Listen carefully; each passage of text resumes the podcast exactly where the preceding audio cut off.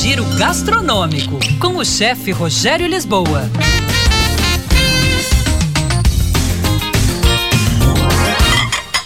Olá, pessoal! Ervas aromáticas frescas e ervas desidratadas. As duas são muito utilizadas na cozinha. Por exemplo, você pode usar o manjericão fresco ou seco, mas qual a diferença? Vamos lá.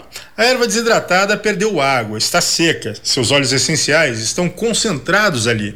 Deve ser utilizada em quantidade menor que a erva fresca. Por outro lado, o aroma desprendido pela erva fresca e o seu sabor mais sutil são elegantes, conquistam. As cores mais vibrantes também ajudam bastante, até na decoração dos pratos. Para entender um pouco da potência no tempero, geralmente uma colher de erva desidratada equivale a três colheres da mesma erva fresca. Então, cuidado com a mão ao utilizar ervas aromáticas secas. Deixe para utilizar as ervas frescas no final do preparo. Eu gosto de desligar o fogo e aí sim usá-las. Você não corre o risco de perderem cor, aroma e sabor. Elas podem escurecer em muito tempo no fogo e você perde em apresentação.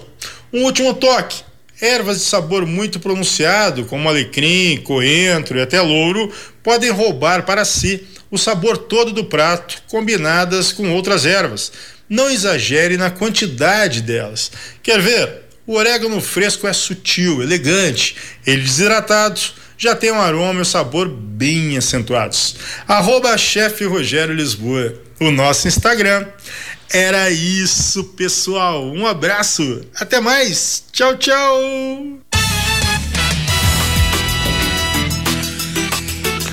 Onze horas 58 minutos.